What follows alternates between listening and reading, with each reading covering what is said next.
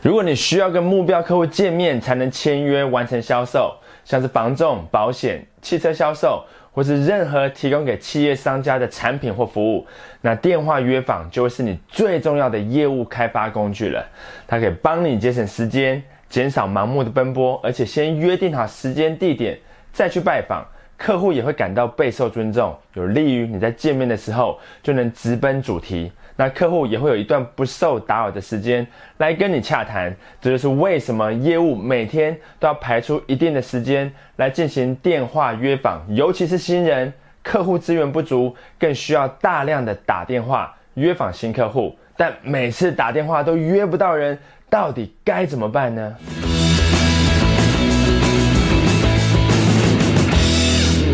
？What's up, guys？我是张麦克，欢迎收看今天的节目。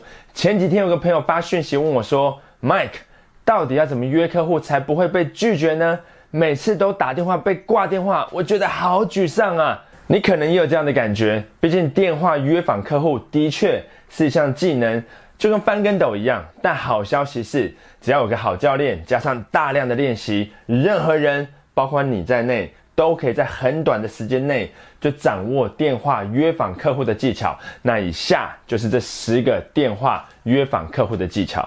第一是不要害怕被拒绝。很多人之所以不喜欢业务工作的原因之一，就是他们把客户的拒绝看得太严重了。有些菜鸟业务甚至会自尊心受创，觉得客户很叽歪，怎么可以这样子对自己？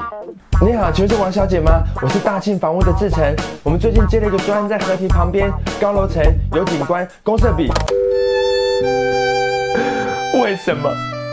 为什么客户都这样子对我？话都还没讲完就把电话挂掉，一点面子都不给我，到底把我当成什么了？这种被拒绝的感觉真的很痛苦，是不是我不适合做业务呢？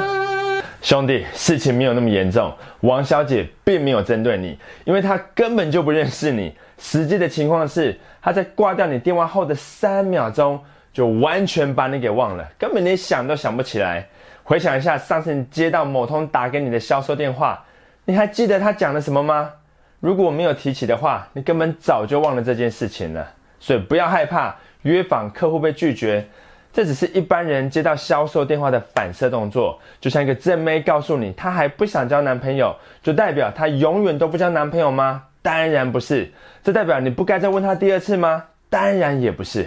第二个电话约访客户的原则，就是要把电话约访当成一场游戏，不要太严肃了，也不要苛责自己，输了就再来一场，就跟打线上游戏过关一样，你不会因为这场没过关就生气难过吧？这通电话被拒绝了。就再打下一通，反正上一通拒绝你的王小姐，在三秒钟之后就会完全忘了你曾经有打过电话给她的这件事情。就算你隔天再打给王小姐，她都不一定记得你曾经打过电话给她。所以不要把电话约访看得太严肃，要把它当成一场游戏，你的态度跟语气会更轻松，王小姐也会更愿意跟你讲话的。第三是要建立好目标客户的名单，要把可能会购买你产品或服务的目标客户整理到同一份 Excel 表单里面。它应该包含这些已经认识你、也信赖你的人，像是家人、朋友、Facebook 的朋友、邻居、亲戚、有业务往来的人、厂商或是老客户。它也应该包含，但不仅限于朋友的朋友、朋友的厂商、客户的厂商、客户的朋友、附近的商家。造访过你的网站，并且留下资料的名单，或是透过线上或实体活动收集来的名单，再厉害的神枪手都打不中一个看不见的靶。所以要建立一份目标客户名单，也要持续的更新它。第四个约访客户的原则，就是要做好准备，要能够在电话上回答客户可能会问你的每个问题。你在那边支支吾吾答不出来，连些关于产品的基本资讯都讲得不清不楚的。就不要怪客户不想跟你讲话。哎，王小姐，我是大庆房屋的志成，我刚接了一个在市区的物件，各方面条件都符合您的需求。不知道您最近还有在看房子吗？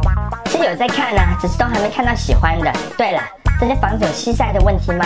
呃，西晒是吗？呃，我看一下，我看一下哦。这间房子有几面采光啊？每个房间都有对外窗吗？呃，几面采光是吗？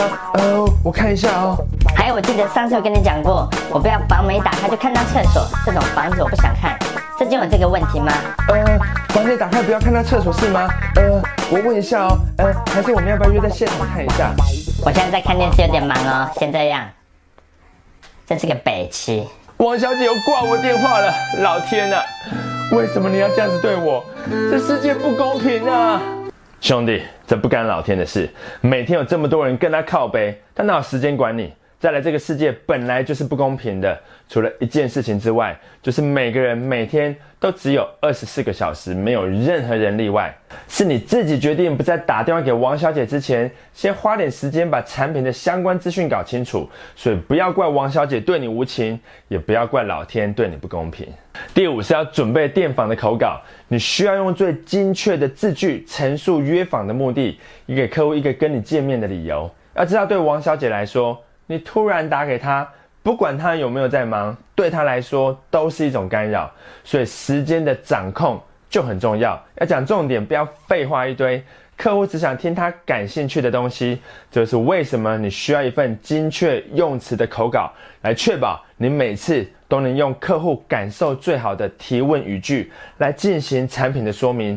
这代表你的语气不能像是在念稿。一开始还不熟悉的时候，眼睛要盯着口稿，但语气要像在跟朋友对谈一样，这需要大量的练习才能做到。但熟悉顺畅之后，你就不再需要老是盯着稿子看了，因为这些精确的用词就会内化成为你的表达语句，你跟客户的沟通会更顺畅，他也会更容易接受你的约访。第六个电话约访客户的原则，就是要找到 key man，也就是一个采购案的真正决策者。至少是要是个可以影响决策的人，尤其是在 B to B 的销售，客户端的采购决策通常是由一群人共同决定的。除非你能找到关键的决策者，否则不会有任何签约的可能性。要如何找到 Key Man，不是三言两语可以讲完，但也没有那么复杂。所以，如果你对这个主题感兴趣，或者你也困扰经常找不到 Key Man，在影片的下方留言让我知道。我会在针对陌生开发这个主题拍一部更深入分析的影片，因为兄弟们有难或是遇到困难，我是不会坐视不管的。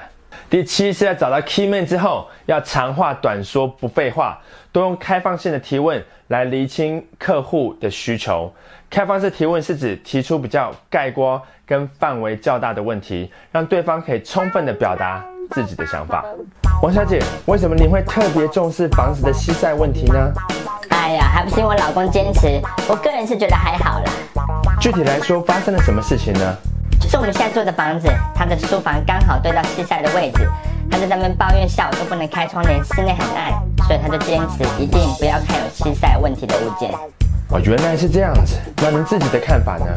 我是觉得比起西晒的问题，我更在乎屋内的格局跟住户的品质。当然，最重要的还是总价，超过两千万的都不用跟我说了。这个就是使用开放式问句的提问方式，让客户可以畅所欲言的表达自己的想法，而其中也涵盖了你可以成交他的关键资讯。在第八，就是要使用封闭式提问来争取见面的机会。封闭式提问是问一些有指向性的问题，通常是是非题或选择题，让客户按照你设定的方向来思考回答。王小姐，我手边刚好有两个案子，格局方正，附近有市场，总价不到两千万，而且还有空间可以谈，没有西晒的问题。看您方便的时间，要不要我们明天或后天下午带您去看看？说不定你会喜欢哦。但是我这两天下午都没空哎，公司要开会，傍晚才会回来。哦，了解。那还是我们约晚上好了，顺便也可以观察一下邻居的素质、屋内的隔音，还有住户使用公厕的状况。那约周三晚上八点好吗？这样子啊，好吧，那就周三晚上八点过去看一看了。Bingo！如果你每个步骤都有做对的话，最后使用封闭式提问来约访客户。会更容易答应你的邀约，但先不要高兴得太早，因为做事情要有始有终。电话约访也是一样，即使客户已经答应了你的约访，或是没有答应，你都还是要维持该有的礼貌跟态度。那这个就是电话约访客户的第九个原则，也就是要永远让客户先挂电话。这虽然是个小细节，但魔鬼就住在那里。你不应该让客户听到被挂电话的声音，就像你不该在送女生回家的时候，她都还没走进大门，你就转身离去。她本来打算下次见面要给你点甜头的，但就是因为这样不贴心的举动，可能连下次约会都没了。所以千万不要因小失大，always 要让客户先挂电话。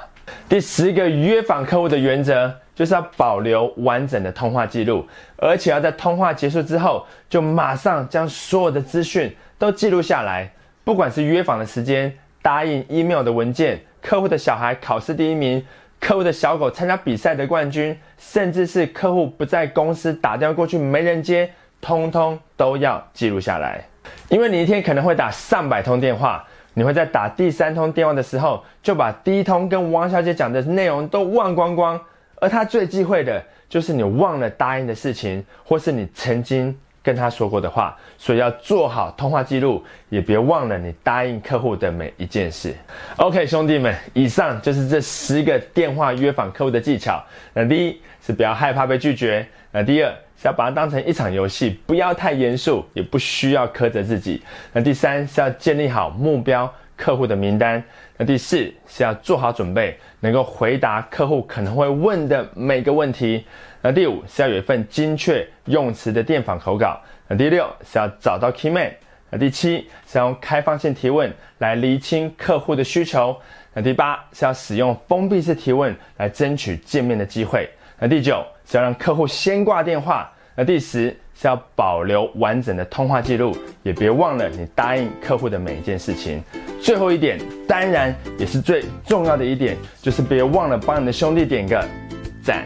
别忘了电话约访客户是一个可以越挫越勇的技能，就像打电话约你喜欢的女生出来吃饭一样，即使这次被拒绝，你也是在累积经验值，调整一下自己的语气跟态度，然后过几天再约一次。